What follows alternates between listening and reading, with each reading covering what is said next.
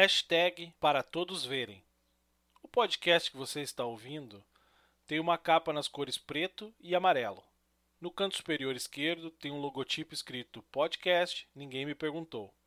Abaixo, dentro do corpo da imagem, está escrito em letras maiúsculas a frase Especial de Dia das Crianças. E logo abaixo, escrito em letras grandes, a palavra Inclusão. Na direita da imagem, dentro de um círculo amarelo e sobre um fundo branco, tem um laço formado por peças coloridas de quebra-cabeças. Este é o símbolo internacional do transtorno do espectro do autismo, o TEA. No canto inferior direito está o símbolo do podcast, que é um microfone usando óculos escuros.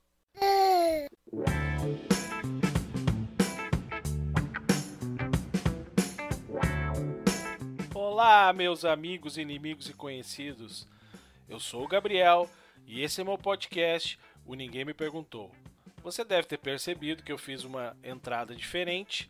Isso foi uma tentativa de audiodescrição para proporcionar àquele que porventura não está vendo que ele possa ter uma imersão no episódio tanto quanto as outras pessoas.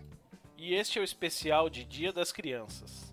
Ele é especial duas vezes, pois o assunto que eu vou falar são de crianças de inclusão de oportunidades de inclusão. O formato vai ser bem diferente do que a gente está acostumado. Não vai ser uma conversa, vão ser depoimentos de famílias que têm filhos de inclusão. Então eu peço que você que está ouvindo, que está acostumado com outro formato, que abra o teu coração para esse episódio de hoje, que tem bastante coisa legal, bastante depoimento interessante. Para começar, eu quero contar uma pequena historinha para vocês. Minha tia Adriane, ela viveu por 70 anos num mundo que não compreendia ela. Ela sempre teve um talento incrível, que era decorar datas, todas elas, de tudo que vocês podem imaginar.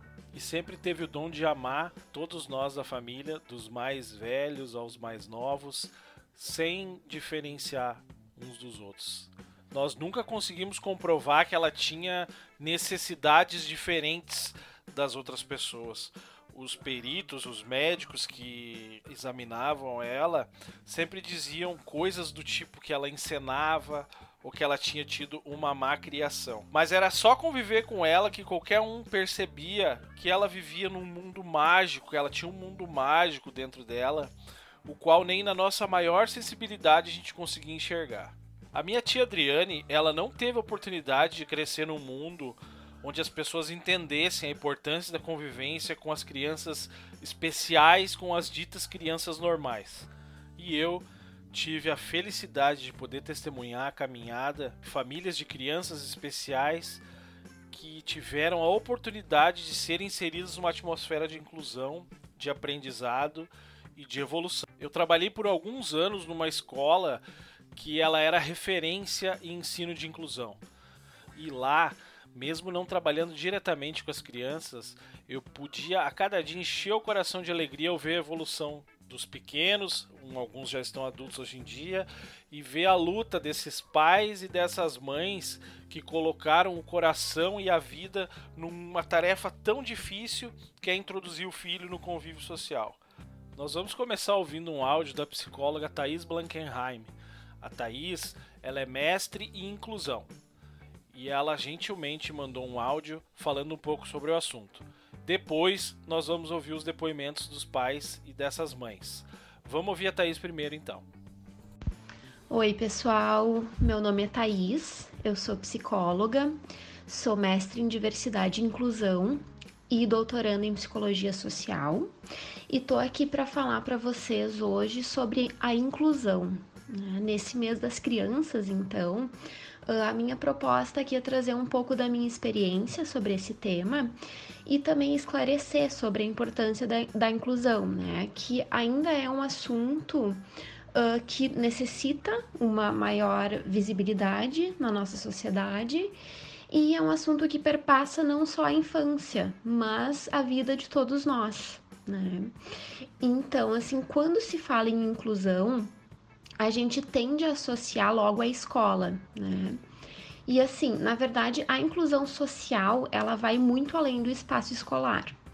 Porém, a escola tem sim uma centralidade em relação a esse assunto, né? Por um motivo bastante importante, né? Uh, a escola é um dos primeiros espaços sociais por onde a gente circula, né? Desde pequenos. E ela é um dos únicos espaços que possibilita o contato com a realidade do mundo. Porque vamos, vamos pensar assim: a maioria dos grupos aos quais a gente pertence uh, eles se formam por características em comum. Por exemplo, grupos de amizade, uh, grupos religiosos, né, onde então as pessoas têm a mesma criança religiosa, grupos esportivos, né, onde as pessoas ali gostam do mesmo esporte. E, enfim, diversos outros grupos, né, que cada um de vocês pode pensar aí, pelo quais vocês fazem parte, uh, onde existem então características em comum, né, que unem as pessoas. O que eu quero dizer então é que a escola é um espaço que permite o contato com uma realidade mais ampla, porque ali a gente se depara com pessoas, com famílias que possuem outras crenças, outros gostos, outras características, né, diferentes das nossas. E isso então é extremamente importante porque a escola desempenha um papel não só aquele da educação formal e da aprendizagem, mas também uma função social. Essa função social, ela contribui no desenvolvimento da civilização humana, né? Porque ela permite que a gente tenha uma maior empatia uns com os outros, uh, mais sentimentos de solidariedade e de união. Eu lembro de uma palestra uh, para a qual eu fui chamada há um tempo atrás. Uh, a proposta do título era Sem diversidade não há educação. Eu achei muito pertinente a ideia dessa frase e eu carrego ela comigo desde então, né? Sempre que eu penso em inclusão. Porque em relação à inclusão na escola, ainda existe um conceito fechado de aluno de inclusão, que às vezes pode ser bem estigmatizante e até excludente. Então, quando a gente fala em inclusão, a gente deve partir do pressuposto da diversidade humana, né? ou seja, da diversidade de características que a gente possui e não só uh, pensar em situações onde temos, por exemplo, uma criança com um laudo de uma questão como autismo, transtorno de desenvolvimento, transtorno de aprendizagem, enfim. Uh, nesses casos que necessitam de atendimentos especializados fora da escola, uh, a minha sugestão é que sempre exista um diálogo entre os profissionais que atendem a criança e a escola, né? Pensando então no melhor atendimento para essa criança e para que se tenha um olhar atento principalmente as suas relações com as outras crianças, com as professoras e professores, né? Uh, e sempre lembrando que mesmo se tendo um diagnóstico, não significa que a criança vai ser igual a todas as outras que possuem aquele mesmo diagnóstico. Então devemos sempre considerar e respeitar as especificidades de cada criança. Voltando ao conceito de diversidade, então estar na escola e ter o contato né, com as mais diversas características humanas, sejam elas relacionadas né, a esse ponto de algum diagnóstico ou sejam elas relacionadas às diferentes características humanas, como cor, raça, etnia, gênero, orientação sexual, enfim. Uh, esse contato com a diversidade traz benefícios para todos, né? porque ele possibilita uma educação mais inclusiva.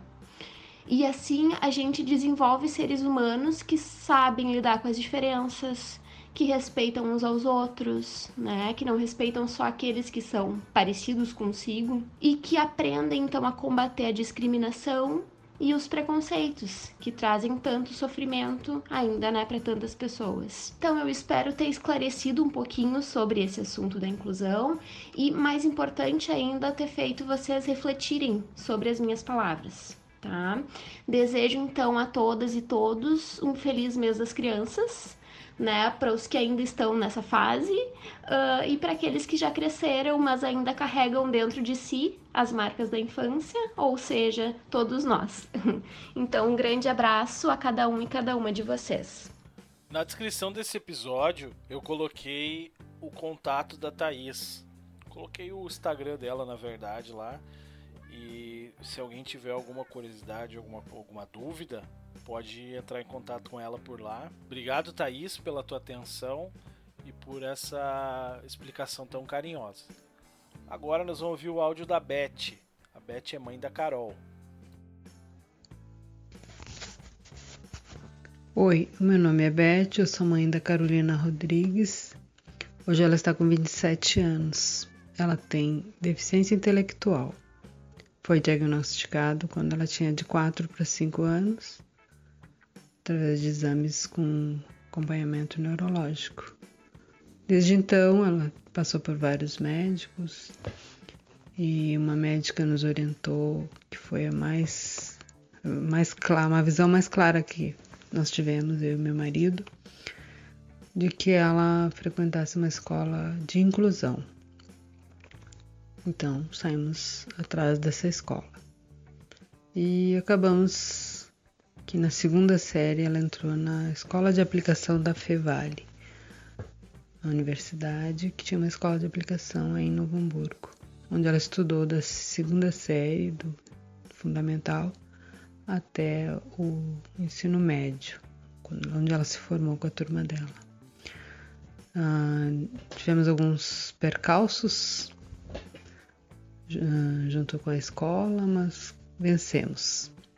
Ela se formou com a turma dela no ano que eles concluíram o ensino médio, ela conclui com eles. Uh, o maior ganho que um deficiente em qualquer nível tem em estar em meio a pessoas diga, ditas normais, numa escola de inclusão, é que eles, eles imitam muito uns aos outros, como todo e qualquer ser humano.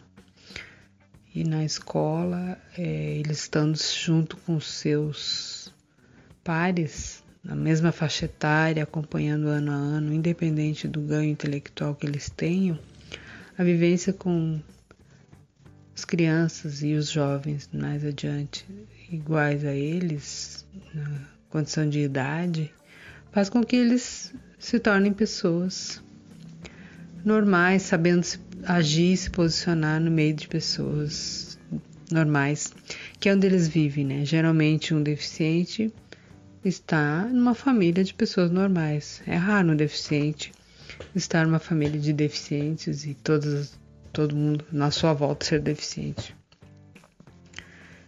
Eles se tornam uh, pessoas sociáveis. A coisa mais importante de uma escola de inclusão é todo aprendizado que eles ganham e principalmente saber se portar no meio de pessoas e da sociedade. Por isso que a escola de inclusão não pode uh, deixar de existir. Eles merecem e o lugar deles é junto com as outras crianças e os outros jovens. Para serem aceitos, saberem se portar, não o retrocesso à inclusão escolar. Obrigada. A Beth gentilmente me mandou esse áudio através de um grupo de mães de crianças especiais. Só para lembrar, existe muita gente disposta a partilhar suas experiências e a passar para outras famílias que possam estar no mesma, na mesma situação, que auxiliar que encontrem um caminho, encontrem pessoas que já passaram por aquilo, encontrem lugares onde essas famílias, essas crianças podem ser acolhidas. Agora nós vamos escutar o áudio do Clécio. O Clécio é o pai do Edu. O Edu, assim como a Carol, estudou na Escola de Aplicação da Fevale, que fica em Novo Hamburgo, que é uma referência em inclusão, em educação inclusiva. Boa noite, meu nome é Clécio Gutierrez, sou pai do Eduardo. Primeiramente, gostaria de agradecer ao Gabriel pela oportunidade de participar nesse podcast, podcast onde uh, podemos fazer uma colaboração sobre a nossa experiência de viver um período de inclusão do nosso filho na Escola Fevale durante cerca de sete anos, entre 2012 a 2019. Antes de falar do período do Eduardo na Fevale, novamente eu gostaria de agradecer a Fevale, principalmente a sua ex-diretora Lovânia, a Kátia, todos os funcionários, professores, a professora auxiliar Fran, a Franciele, assim como toda a comunidade da Fevale, seus alunos, seus familiares que souberam receber o Eduardo de uma forma muito natural, muito simples e acolheram ele de uma forma uh, muito humana dentro da instituição. Tivemos com o Eduardo uma experiência altamente positiva, superando desafios, avançando na generalização e o convívio social com um grupo de crianças e jovens de sua idade, o que foi muito importante para o crescimento do Eduardo nesse período, tanto acadêmico, mas principalmente dentro do nosso meio social. Isso foi um, um grande valor que uma criança que está sendo trabalhando de uma forma de inclusão dentro de uma escola recebe dos seus colegas, dos seus professores, dos seus alunos, de toda a sociedade que é uma escola como a Fevale. Este aspecto, no meu ver, é para mim é o, é o, aspecto mais importante quanto à inclusão das crianças especiais ou jovens especiais nas escolas regulares. Esse convívio de, com crianças da sua mesma faixa etária ou jovens da mesma faixa etária, assim como professores, exigindo delas e colocando elas em desafios onde elas podem responder e trazer novidades e mostrar suas habilidades, isso é um grande ganho que torna a vida delas muito mais proveitosa e ao mesmo tempo traz para as famílias todo um processo de aprendizado e maturidade que vai facilitar depois a vida adulta de todos os jovens e crianças que passaram por um período de inclusão. É fundamental para uma sociedade ter cada vez mais escolas com esse tipo de trabalho que a Fevale faz, esse trabalho inclusivo. Porque nossa sociedade vai necessitar que esses jovens e crianças tenham a oportunidade de uma integração maior social para no futuro delas estarem dentro da sociedade mais prontas para conseguir ter o convívio que vai ser necessário. Muitos desses jovens com necessidades especiais têm talentos e vamos dizer, habilidades que são muito superiores a crianças regulares. Porém, só com um trabalho de inclusão, um trabalho com bons profissionais, um trabalho onde professores estão se adequando a entender melhor esses jovens com necessidades especiais, é que vamos descobrir esses talentos. E esses talentos podem usar de forma muito benéfica a sociedade mais tarde, tornando todas essas crianças e jovens especiais pessoas que vão se somar à sociedade. Ou seja, a sociedade vai ter mais facilidade de acolher toda essa diversidade que são formadas por vários tipos de estereótipos de todo tipo de pessoa que tem necessidade especial. No meu ponto de vista, a inclusão deveria ser cada vez mais aprimorada com investimento público e o público trazendo ao setor privado incentivos, principalmente na, na parte de impostos, na parte de, vamos dizer assim, valores, onde o setor privado possa suportar escolas como a Fevale, diferenciar seus profissionais, como seu corpo docente, criando verdadeiros uh, professores com altíssima qualidade para ensinar todo esse tipo de crianças que têm essa necessidade e tornando sempre uma facilidade maior para toda a sociedade, principalmente com retorno às famílias. Temos que procurar novas políticas de incentivo ao setor privado políticas fiscais que façam esse recurso chegar em escolas que têm um total interesse na inclusão são altamente benéficas à nossa sociedade. E gostaria de prestar muita atenção nas crianças, nos jovens que se formam e que têm um convívio e passam anos estudando em escolas como a Fevale, porque vão ser verdadeiros líderes mais tarde em nossa sociedade, que eles já trabalham, estão naturalizados com o ambiente da diversidade. E hoje os grandes líderes em nossa sociedade, no mundo globalizado como está, vão ser aqueles que vão ter essa facilidade de trabalhar com a diversidade social, em ambientes de desafios que mudam muito rápido e têm vários costumes e várias práticas diferentes acontecendo. Então, acho que o futuro da sociedade e o melhor da sociedade passa pelo um trabalho cada vez maior e mais progressivo de inclusão. E em nosso país, nós temos que trazer toda iniciativa privada, criar selos de empresas que apoiam a questão da inclusão para se tornar mais benéficas para elas a questão junto aos seus consumidores e elas trazerem o recurso para cada vez mais diferenciar os profissionais, porque é muito importante termos materiais especiais para ajudar as crianças que estão e os jovens que estão dentro das de escolas como a Fevale, escolas de inclusão, para conseguir acompanhar seus colegas regulares. Temos que fazer isso e temos que suportar isso e temos beneficiar a todos aqueles que acreditam nessa ideia. Novamente agradeço muito a Fevale e gostaria de que no Brasil e no mundo inteiro existisse centenas ou milhares de escolas como a Fevale. Um grande abraço. Tanto o Clécio quanto a Fabiane, mãe do Edu, sempre tiveram muito presentes na vida escolar dele. E isso é fundamental para o desenvolvimento dele. No próximo áudio, nós vamos ouvir o Felipe, o pai do Benjamin. Eu sou o Felipe, sou casado com a Tatiana. Nós temos dois filhos, o Benjamin, mais velho de 7 anos, e o Benício, mais novo de 3. Queria compartilhar um pouquinho com vocês a nossa experiência com o nosso filho mais velho, o Benjamin, que foi diagnosticado com autismo.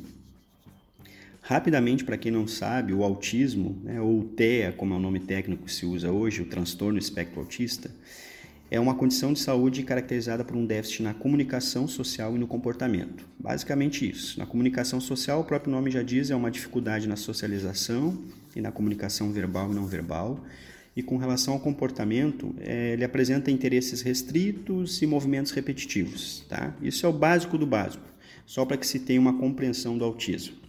Como o foco do assunto é inclusão e não autismo, eu vou parar por aqui. Bom, com Benjamin, tudo começou entre mais ou menos quando ele tinha um ano, um ano e meio, faixa etária em que normalmente as crianças começam a responder, reagir aos estímulos que, elas são, que lhes são provocados, né? E o Benjamin não respondia. Um exemplo prático que eu gosto de dar é o seguinte: ele estava um pouquinho distante de nós e nós gritávamos: Benjamin, ô Benjamin! E ele não olhava, ele não gesticulava, não esboçava nenhuma reação. A partir desse momento, eu e minha esposa nós arregaçamos as mangas e literalmente fomos à luta né? Talvez tenha sido a nossa tarefa mais árdua. A tentativa de uma orientação médica para buscar entender o porquê desse comportamento, qual a necessidade que o nosso filho tinha. A partir daí passamos por quatro neuropediatras. O primeiro nos deu o seguinte relato, que nosso filho eh, tinha excesso de zelo, que ele era mimado. O segundo nos pediu uma série de exames, mas para quem é pai de autista ou convive com autista sabe da dificuldade que é para um autista ficar paradinho, quietinho, concentrado para fazer um exame ou qualquer coisa que ele não esteja habituado. Então nós não conseguimos exames, consequentemente não conseguimos diagnóstico.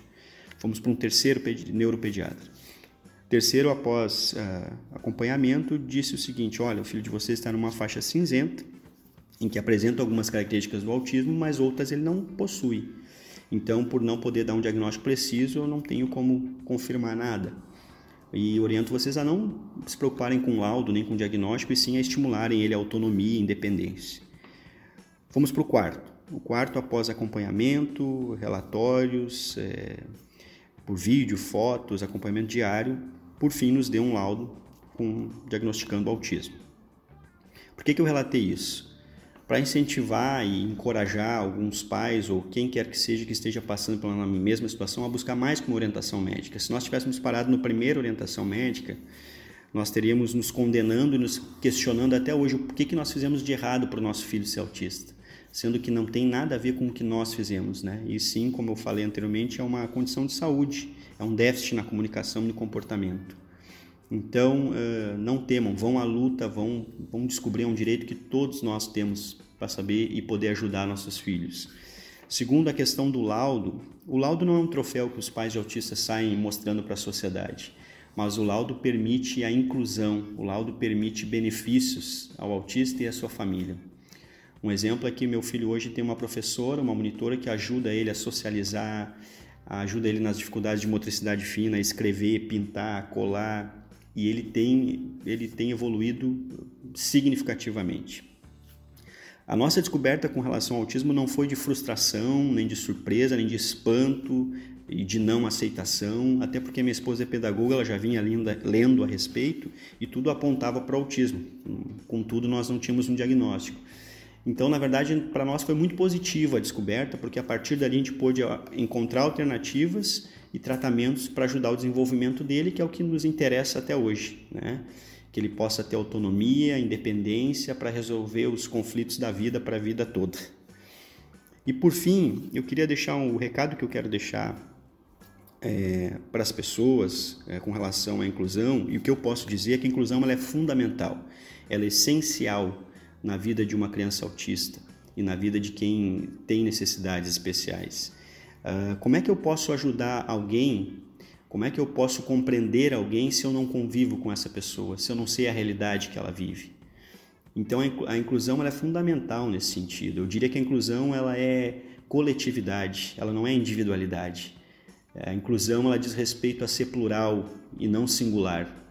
E para finalizar tem uma frase que eu não sei, é de um autor desconhecido, que diz o seguinte: Assim como as aves, as pessoas são diferentes em seus voos, mas iguais no direito de voar.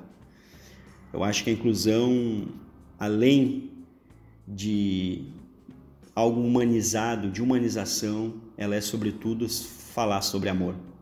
Um grande abraço e obrigado pela oportunidade de falar desse assunto tão relevante com todos vocês. Felipe e a Tati foram implacáveis na busca do diagnóstico do Benjamin. Para vocês verem, né, até tiveram que ouvir que ele era mimado. Mas ainda bem que eles encontraram pessoas que, que puderam ajudar, cada um do seu jeito, nessa busca, nessa busca por oportunidade, para que o Benjamin hoje possa estar convivendo de forma saudável e em constante evolução com outras crianças. E por fim, nós vamos ouvir a Rose. A Rose é mãe do Gui, o Gui é meu amigão. Eu tive a alegria de conviver com ele e ver o quanto que o Gui era amado por todos os colegas e por todas as pessoas da escola. Ele era um cara sempre falante, bastante conversador. Depois que a gente saiu da escola, ele formado no ensino médio, muita alegria para todos nós. E eu para outro trabalho, a gente conversou algumas vezes pelo Face. E a primeira vez que eu falei com a Rose foi para gravar esse áudio, eu não conhecia ela antes. E depois eu fui olhar os vídeos dela e eu entendi por que, que o Gui tem tanta confiança, do jeito dele, obviamente, em enfiar a cara nesse mundo. Boa noite, pessoal. Meu nome é Roseli, eu tenho 51 anos, eu sou mãe de um menino especial, o Guilherme. O Guilherme tem 21 anos. O Gabriel me convidou para falar um pouquinho do Guilherme, um pouquinho sobre a inclusão. E eu topei na hora, porque se tem uma coisa que eu gosto mais do meu filho é falar sobre ele. Uh, Para mim, a inclusão é maravilhosa, eu acho que todos ganham, tanto um, a criança especial quanto aquela que não é, não tem nenhuma dificuldade, porque uh, conviver com crianças especiais a gente aprende muita coisa, muito mesmo é um mundo novo, um mundo diferente. O meu filho, por exemplo, eu costumo dizer que ele vive num mundo paralelo, assim. O Guilherme ele está sempre feliz, não importa se ele está com dor, se ele está triste. Ele está triste, mas ele está sorrindo. Ele está com dor, ele está sorrindo. Ele chorando, ele está sorrindo. Ele tem uma facilidade, ele absorve as coisas ruins de uma maneira assim uh, suave, ele está sempre alegre. E eu, eu me lembro assim de ele, quando ele era pequeno, um ano e três meses mais ou menos, ele começou a falar normal, como qualquer outra criança, mas uh, passou um tempinho, ele simplesmente se calou. Ele não falava mais, ele não interagia, ele não gostava de tumultos assim. Para mim sair de casa com ele, eu na época eu comprei uma televisão 14 polegadas pequenininha assim, que vinha um para botar videocassete junto. eu só podia sair se eu levasse aquela televisão. Então ele ficava sentado o tempo todo, botando e tirando fita naquela TV. Essa lembrança assim que eu tenho. E daquele tempo para até a adolescência dele, foi uma busca assim, tentando saber o que ele tinha, ter um diagnóstico. Não, para mim não me interessava. O importante não era eu saber o que, que ele tinha, era eu saber para poder ajudar ele, porque eu, eu não sabia como, né? Ele passou por vários especialistas, até que um dia um neurologista em Porto Alegre me disse: Olha, ele tem a síndrome do espectro autista, mas é leve. E desde então a gente começou a entender melhor, assim. Por exemplo, o café da manhã dele, o... tinha que ser na mesma xícara, sempre uh, a, o pãozinho cortado em quatro pedaços. Qualquer coisa que mudasse naquela situação ali, ele ficava muito nervoso. Então, de lá para cá, foram vários especialistas e tratamentos e ele foi foi mudando. Só que chegou no período escolar e eu me lembro que eu queria muito que ele estudasse na escola que eu estudei quando eu era criança. Só que ele entrou tudo lá e, e quando deu final de março pedindo que eu tirasse ele, porque eles não estavam preparados para que ele para aquela situação. Eles só tinham crianças ditas normais na escola. Aí tirei ele não sabia aonde colocá-lo, né? Foi quando eu descobri a Fevale, que trabalhava com inclusão, e foi a melhor coisa que aconteceu na vida do Guilherme e na minha também. Ele entrou lá falando muito pouco e saiu de lá assim, um, menino corajoso, feliz, uh, comunicativo, porque a inclusão é isso, é uma troca, né? Uh, ele ele aprendeu e ensinou. Isso é muito lindo. E outra coisa é os profissionais, isso é muito importante. Porque mais do que ser um bom profissional, tem que ser um apaixonado pelo que faz. E lá eu encontrei pessoas que amavam o que faziam, que acolhiam o aluno, que se preocupavam não só com a matéria, mas com a, a, a criança em si, o bem-estar, né? E aquilo foi muito importante. Eu tenho contato com muitas outras mães, assim, de outros lugares, e mães especiais, e me, me preocupa muito, assim, porque poucas têm acesso, porque infelizmente a gente tem que pagar por isso. Uh, as escolas uh, públicas uh, não estão não tão preparadas para a inclusão. A inclusão deles é colocar o aluno junto, pode ficar ali, mas não tem aquela preocupação, aquele olhar. Será que ele está aprendendo? Com, como ele está absorvendo isso? Ele está feliz? Porque eles têm que se sentir felizes naquele ambiente. E eu não vejo isso nas outras escolas. Eu, converso com outras mães e vejo a dificuldade que é mas uh, tem muito ainda a se conquistar nesse sentido, muito mesmo. E o, o Guilherme, uh, eu me lembro o dia da formatura dele, foi um dia emocionante e eu chorava de feliz por ver onde meu filho tinha chegado, tudo que ele tinha conquistado, e chorava também pela despedida, de deixar aqueles professores, a despedida da escola e o medo do que estaria por vir. O Guilherme saiu da escola, ele ficou dois anos em casa. Eu tentei ver alguma coisa para ele fazer, mas é muito complicado, é difícil uh, ele se adaptar, né, para trabalhar, para essas coisas. Então, agora também veio a pandemia, né? Esse foi um ano atípico mas o Guilherme adora a pandemia. Ele sempre diz: Mãe, eu não quero que a pandemia acabe, porque ele se sente protegido, não precisa sair de casa. E é isso, pessoal. Eu queria passar um, uma mensagem assim, contar um pouquinho da história do Gui para vocês. e dizer que vale a pena uh, a, a, a, luta, aquela busca, uh, o diagnóstico é, é bom, é, é, preciso a gente saber realmente, né? É preciso saber realmente o que a criança tem para a gente poder ajudar, né? Uh, porque o autismo é, ele é silencioso, demora muito o diagnóstico às vezes. E até que vem esse diagnóstico, a criança sofre, os pais sofrem, é muito dolorido.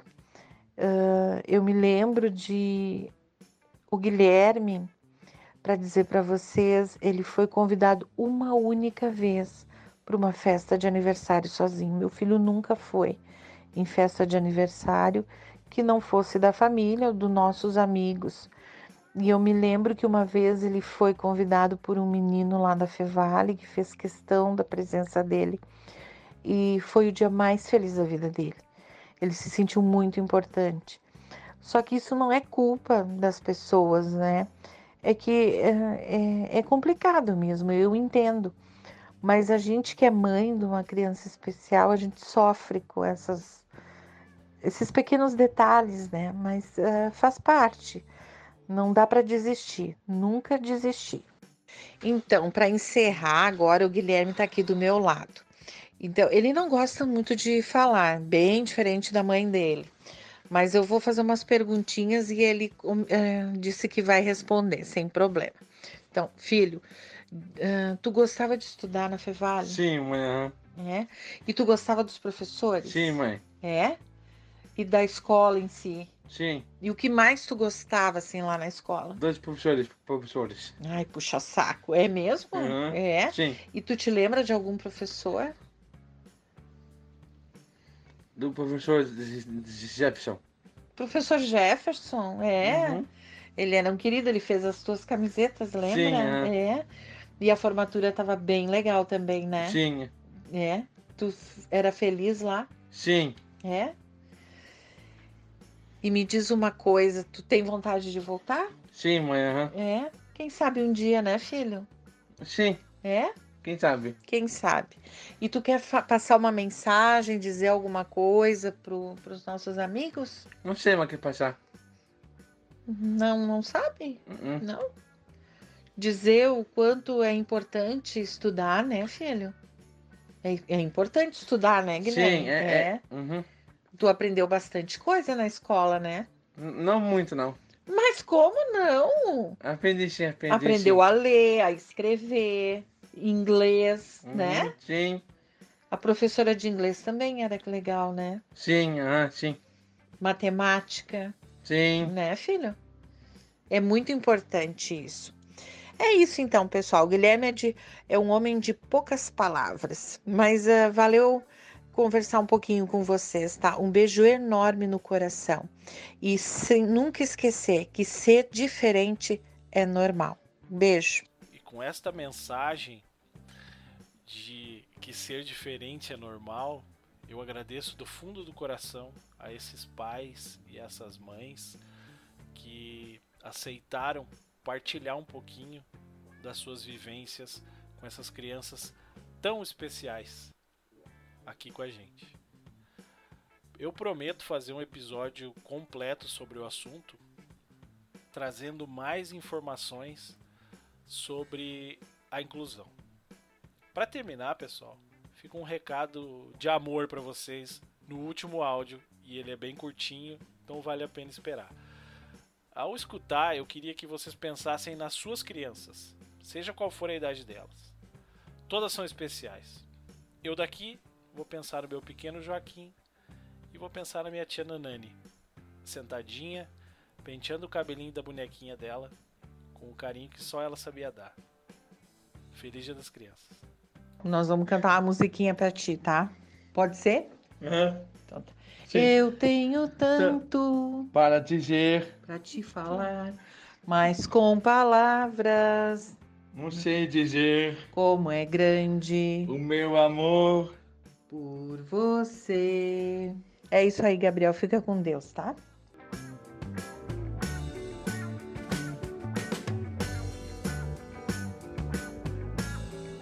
Este podcast faz parte da Podcast. Conheça os demais podcasts acessando podcast.com.br.